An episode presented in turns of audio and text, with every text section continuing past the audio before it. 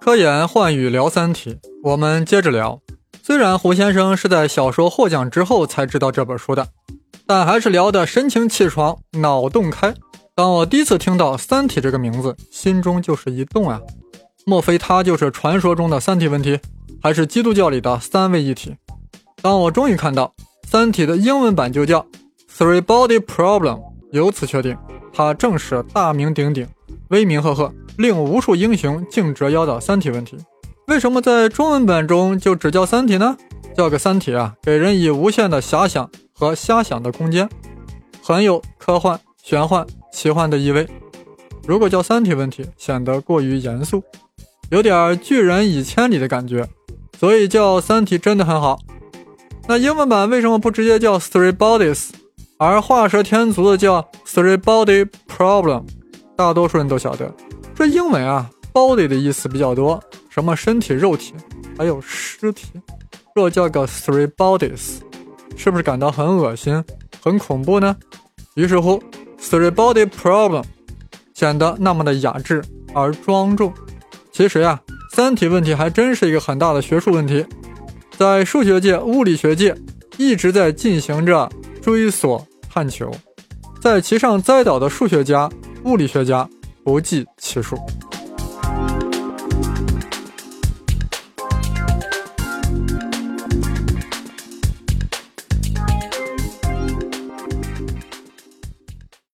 三体是天体力学中的基本模型。是用来研究三个天体在相互之间万有引力的作用之下的运动规律。拓展开来就是多体问题、n 体问题，去研究 n 多个天体在万有引力作用下的运动规律。小说中引入三体问题的方式很讨巧，不但通俗易懂，而且还很有画面感。数学天才魏成感到人生无聊，来到寺院寻求解脱。方丈主持嘱咐以空之理念。当晚。魏成在寺院的小屋里辗转难眠，开始用空来填充自己，于是，在意识中创造了一个空的无际太空，然后在这无限的空间中创造出了一个球体，那球体悬浮在空的正中，没有任何东西作用于它，永远都不会动。此时，魏成所想的呀，就是 n 等于一的情况，就是一体问题。大家都知道，一个物体在真空中不受任何作用力啊。就会保持原来的运动状态，要么静止，要么匀速运动，保持惯性，保持它一贯的特性。这就是大家永生难忘的牛顿第一定律。其实呀，静止和匀速运动是一回事儿，就看你怎么选择惯性系了。公共汽车在大街上匀速运动，这样说话的语境啊，是以大街为参照系的。若以 bus 中的车座为参照系，那 bus 就是静止的，对吧？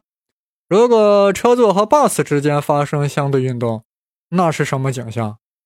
接着看小说里的魏成，他嫌一个球体太寂寞，于是创造出第二个球体，与原来的球大小相等。如果没有初始运动呀，它们很快呀就会吸引到一起了；如果有初始运动，且不碰撞，就会在各自的引力作用下互相围绕着对方旋转。此时魏成所想的就是 n 等于二的情况。就是所谓的二体问题，太阳和地球就是一个二体问题。有人会说，太阳系里还有很多其他行星，为什么能将之看作为二体呢？问得好。严格来说呀，太阳系的确是个 n 体问题，至少是太阳加上八个行星的九体问题。但是呀，太阳质量太大了，其质量是其他整个太阳系星体质量总和的七百多倍。也就是说，太阳系中所有行星质量加起来啊，还不到太阳质量的七百分之一呢。大家都知道，质量越大，引力就越大。这样啊，我们在考虑地球与太阳的关系的时候呀，就可以忽略其他星体的引力了。于是就成了二体问题。二体问题啊，在数学上好处理，其物理图景很清晰，轨道一般是椭圆，也有双曲线和抛物线。如此简单的物理图景呀。令数学天才魏成感到不过瘾，于是引入了第三个球体。具有三个球体的宇宙呀，陡然间复杂了起来。三个被赋予初始运动的球体在太空中进行着复杂的、似乎永不重复的运动，无休无止。这个三体问题，他开始想不通了。为什么呢？这魏成不是数学天才吗？书中的主人公汪淼呀是这样解释的：三体世界中的太阳为何没有运动规律呢？是因为这个世界中有三个太阳，它们在相互引力的作用下，做着无法预测的三体运动。当我们的行星围绕着其中的一颗太阳做稳定运动的时候呀，就是恒纪元。当另外一颗或两颗太阳运行到一定距离内，其引力会把行星从它围绕的太阳边夺走，使其在三个太阳的引力范围内游移不定，就是乱纪元。一段不确定的时间之后。我们的行星再次被某一颗太阳所捕获，再次建立起稳定的轨道，恒纪元就又开始了。这是一场宇宙橄榄球赛，运动员是三颗太阳，橄榄球就是这颗行星。哎呀，说的多好，比喻的多恰当呀！紧接着，书中又富有想象力的编纂道：三体世界存在于半人马座星系，那里就有三个太阳，经历着几百次。灭绝重生的轮回，希望解决三体问题，也就是得出三体的精确解，给出三体的万年历，这样在山体中，这样在三体中生活的生命就可以根据规律决定他们何时脱水，何时复苏了，可以过上正常的生活，从而不必大规模宇宙移民。但这些三体人一次次的失败，他们尽管科技已经非常发达，却解决不了三个太阳的运动规律。于是，他们开始寻找可以大规模移民的星球了。说到这里啊，胡先生不由得想到了人类的世界，多好啊！你看地球多乖，每天不但老老实实的自转，还毫无怨言的绕着太阳转，福气啊！我们的太阳系的主要行星大多也很乖，老大太阳乖，八大行星一个比一个乖。大个头彗星比较乖，小行星有点不乖，就是有一些流星不太乖，但无伤大雅。我们的太阳系啊，真是太美好了。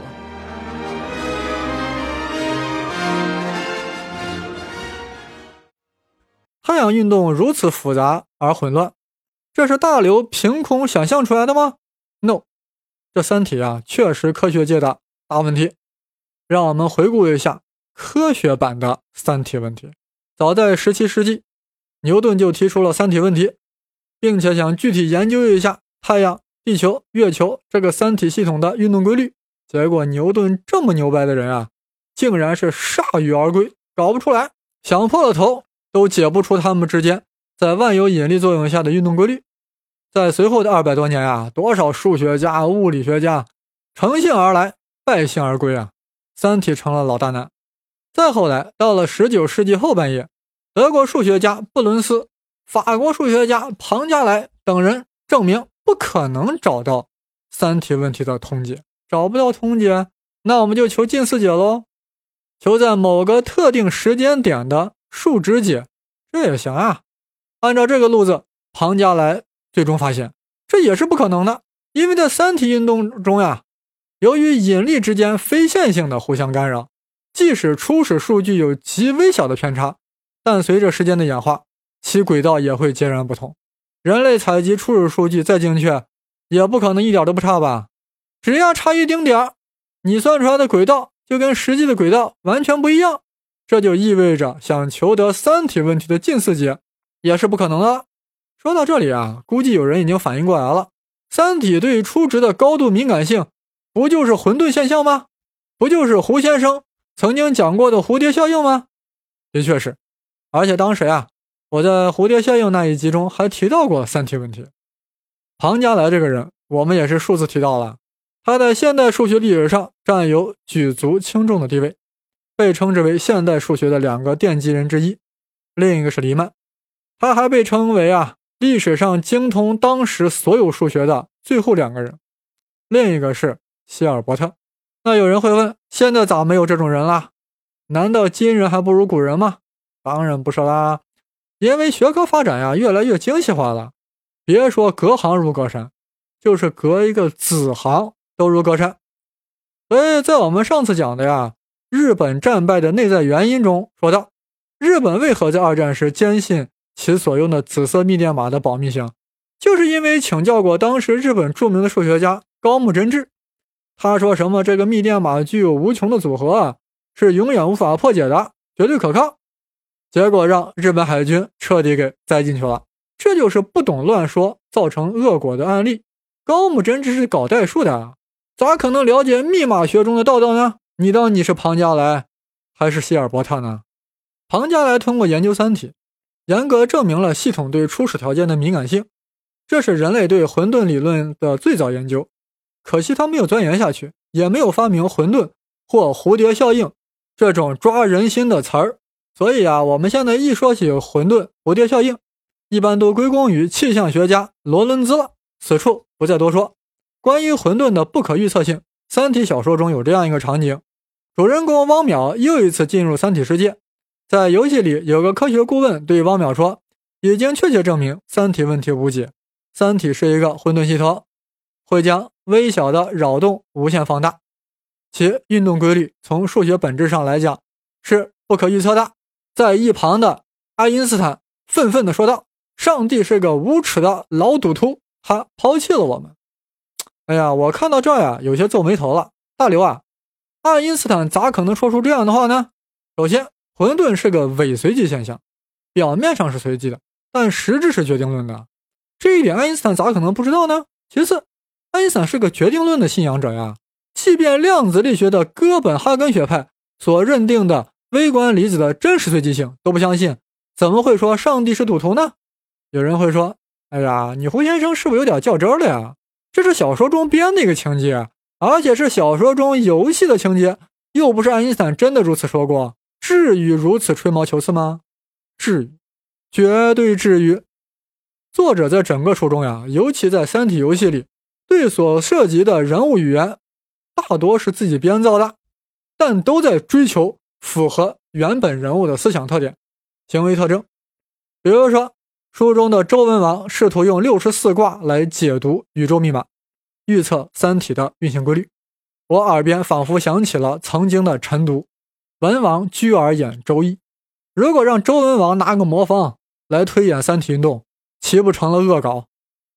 而书中的孔子创造了一套三体的理智系统，企图据此预测太阳的运行。这样说就很贴切啊。能令我会心的一笑，仿佛主张克己复礼的孔老夫子跃然纸上。大家试想想，如果孔子一出来就说什么三体运动是法术式，恐怕就贻笑大方了吧？韩非子岂不喷饭？墨子是玩技术的，玩光学的，所以书中就说墨子认为宇宙是个大机器，还制作了一个宇宙模型，试图模拟出三体未来的状态。嗯，说的很到位，很贴切。如果书中说墨子是坐而论道，口中念念有词的说五心即是宇宙，宇宙即是五心，那你到底是在说莫迪，还是在说陆象山、王阳明呢？即便呀，爱因斯坦在书中粉墨登场时，也是抱着小提琴啊，这就很符合真实的爱因。你非让爱因斯坦整个二胡出来，拉个二泉映月，恐怕阿炳也消受不起吧？举了这么多例子是想说啥呀？虽然是科幻中的游戏。但其所编撰的人物语言和行为也要尽量符合真实人物的思想特点，这一点大刘是非常懂的，而且运作的也非常好。但智者千虑必有一失，让爱因斯坦说上帝是赌徒，这是非常非常不恰当的。那让谁说呢？当然是波尔了，这位坚信上帝是掷骰子的人。掷骰子，有人是不是听不懂了呀？就是掷骰子的正确读音。波尔的思想呀，在此不细说，以后专门讲量子理论的时候好好聊。好了，我们把话题转回来，还是继续说《三体》。大刘小说中就是根据三体问题的原理进行了这样的建构。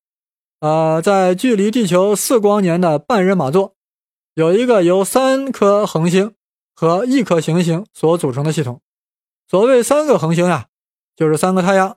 其中的行星发展出了一个高等文明，就是所谓的三体文明。这些高级生命体就称为三体人儿。三体人啊，为了搞清楚三个太阳的运行规律，进行了前赴后继的努力，终于明白这三个太阳的运动轨道是混沌的，是无法预测的。自己的行星只能在这个系统里上蹿下跳、忽动忽西，一天到晚跟个没头苍蝇似的。三体人因此而饱受煎熬，时而三个太阳都关照他们，热得要死；时而都远离他们，冷得要死。更为可怕的是，他们的自己行星迟早都会被这些太阳吞噬，移民其他星球是唯一的活路。讲到这里啊，大家或许发现了一个问题：是三个恒星和一个行星，三加一等于四呀。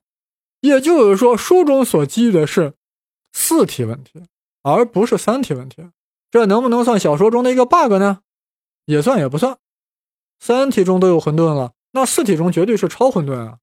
也就是无论三体还是四体，都有着同样的原理，运动轨道无法预测。那小说为什么叫三体，不叫四体呢？哎，我体会了一下，这三体呀，给人的感觉恰到好处，而这个一体啊，无味；二体不给力；四体呢？又有点重口味了，《三体》书中对三体问题和三体世界的引入非常巧妙。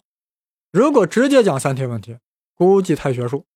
虽然是硬科幻，也不能硬的让人啃不动吧？或者直接引入半人马座的三体世界，令人感到太虚幻，有一种凭空杜撰、不接地气的感觉。而大刘以三体游戏来切入，真的是匠心独运。既然是游戏，读者就不会当真。